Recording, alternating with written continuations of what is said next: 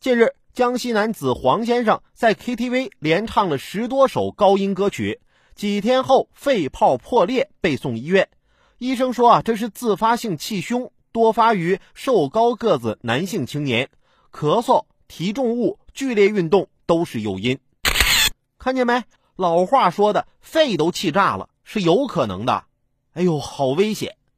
我还是安安静静的在 KTV 里当一个果盘杀手吧。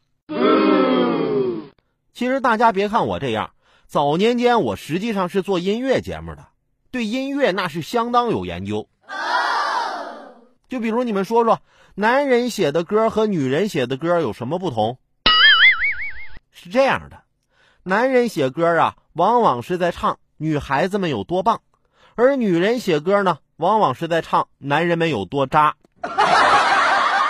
好了，今天的午后加点料，我们先聊到这儿。有更多新鲜事儿和段子，如果想和我分享，欢迎添加关注我的个人微信六六三三二九零八六六三三二九零八。或者在蜻蜓 FM 上搜索关注“评论来了”，让我们一起为你的午后加点料。明天见。